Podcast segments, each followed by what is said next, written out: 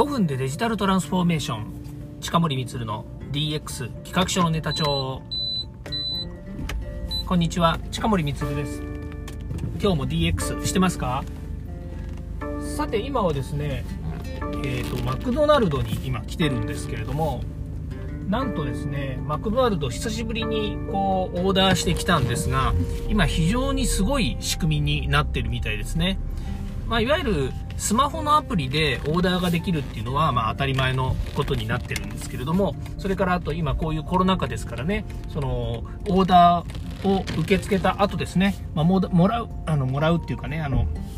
受け取るっていうことに関しても、かなりですね、スピーディーに、えっ、ー、と、まあ、受け取ることができるんですね。で、今、車で来てるんですけれども、これがですね、コインパーキングじゃなくて、えっと、いわゆる Mac の駐車場ありますよね。そこでモバイルオーダーをした後、その駐車場に止めておくと、そこに持ってきてくれるっていうサービスになってるんですね。で、お金払うのも結局もうスマホで全部決済できますよね。えっと、私の場合ですと、スマホでオーダーした後に、決済に進むっていくとですね、PayPay でお金が払えるわけですね。で、PayPay も別にね、現金こう、じゃらじゃらとかですね、小銭がま必要なわけじゃないので、まあ、そのまま PayPay で払ってしまって、で、えー、駐車場で待っていると、ものの5分ぐらいでですね、ものの5分も今かかってないかもしれないですね。オーダーしてから、ほのの、うん、ほん、まあ5分ぐらいだとしましょうね。5分ぐらいで、えー、駐車場にいますのでね、そこに店舗からですね、えー、袋に、まあ、全部詰め込んだものをですね、持ってきてくれるんですよ。で、それを今受け取って、えー、このまま車乗ってですね、お家に帰るっていう、まあそういう状況なんですけども、で、しかも、できたものっていうのは熱々の出来たてなんですよね。今、やっぱり、毎回、あの、実はですね、Mac でオーダーをするとですね、起こることがありまして、それはですね、家に持って帰って開けてみると、何かが足りない、もしくは、何かが間違っている、もしくは、あるんだけれども、サイズが違うとかですね、もうしょっちゅうなんですよ。で、これね、Mac が悪いのか、Mac の店員さんが、まあ、それね、あの、確認を怠ってるのかどうかわかんないんですけどね、毎回毎回ね、何かしらね、あるんですよ、トラブルが。トラブルがというかね、そういう、えー、なんでしょうね、小さな出来事があるんですよ。で、そのたんびにね、あの、店舗に受け取りに戻ったりとか、もしくはね、ひどい時だと、やっぱり持ってきてもらったりとかするんですよ。まあ、じ実はあの、家から近いので、あの、持ってきてもらうこともすぐできるんですけれども、でもね、それ、いや、それをやると、お互い手間ですよね。もうお店の人もね、わざわざそんな個人の宅に、お宅にね、えー、持っていくっていうことをね、想定してやっぱり仕事してるわけではないじゃないですか。まあこれはもう本当イレギュラーな話ですよね。インシデントの話なので。でも、まあ、確認をするっていうね、店舗で絶対間違ってないですよねっていう確認をする行為っていうのは、毎回やってるはずなんですけどね、なかなかそれもね、そうもいかないっていうところがあってですね、まあ、年に何回かはですね、あの、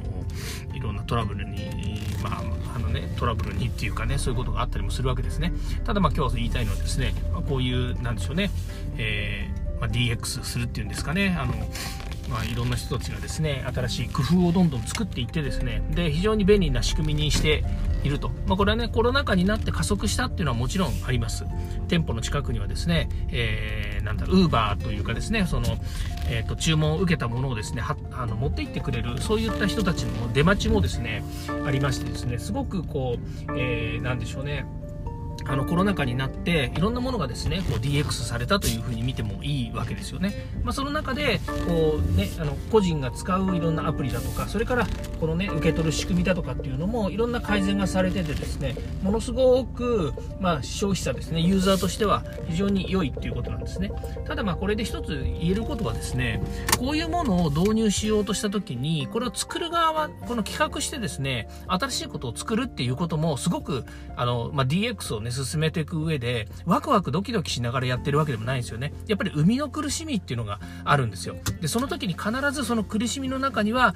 使いにくいだとか、そんな新しいことはやめてくれだとかね、今度逆に言うと使う人が少ないだとか、それから店舗側もね、また新しいこと始めたよとかね、それから、それを、まあ、あの、いろんな意味で広告作ったり、何々したりとかっていう、周りのね、事務的な作業っていうのもいっぱいあります。もちろん、マック全体、ね、マクドナルド全体で言ったら、本当日本全国ね、同じ均一のサービスができるのかということもね、考えなきゃいけないとか、まあ、いろんなことでね、生みの苦しみっていうのがあるんですよね。でも、その生みの苦しみを超えた結果、果、現時点私はものすごくいいサービスだなと思って、これを活用しようと。まあ私今今回初めてなんですけどね、初めて利用したんだけども、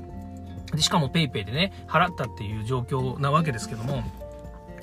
まあ、そこのね、連携した仕組みね、あの、本当に簡単に申し込みができて、それでも簡単に申し、あの、受け取りもできて、で、えー、熱々が食べられるってね、ものすごいなんか仕組みですよね。ということで、まあ、こういうね、えー、これが、まあ、トータル的にですね、DX なんだということであればですね、まあ、これによって、えー、生み出される大きなね、効果とか、あの、企業としての成長っていうものもあるんじゃないのかなというふうに思いますね。で、これはね、あの、ある意味で言うと、えっ、と、消費者に、こうね、食べ物を届ける、ね、あの、届けるということだけの一連のサービスだから、これ、ね、マックができて、まあなんでしょうね、30年ぐらい経つんですかね、30年変わらずに消費者に届けるっていう、ただ単純にそこだけを見てたら、あの、成長ってないと思うんですよね。成長ってないっていうのは進化はないと思うんですよね。だけども、えー、コンピューターが進化して、それからスマホが進化して、それからサービスが進化して、そして、えー、こういうようにですね、えー、社会が、まあ、いろんな意味で制限がかかったという時にですね、新たな、やっぱりこう、取り組みとか仕組みとかね、こういったものを作るによって、企業の成長っていうのは生まれていくんだな、と